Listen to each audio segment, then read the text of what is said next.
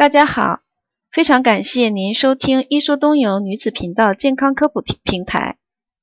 今天为大家带来的题目是：孕前的口腔检查及治疗是不是有必要？先给大家一个肯定的答案，那就是非常非常的有必要。所以说呢，在备孕前的女性，除了要做常规的孕检和妇科检查之外，还需要做的就是口腔检查。在怀孕前呢，进行全面的牙齿检查，发现了牙病要及时的治疗。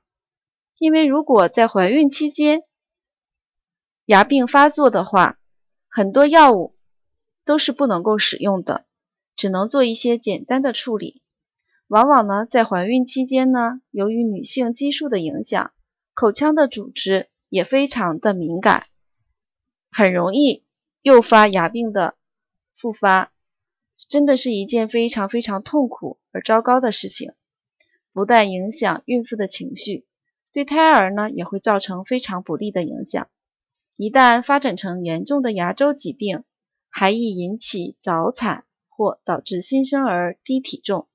所以，应该在孕前就消灭这些潜在的隐患。谢谢大家的收听。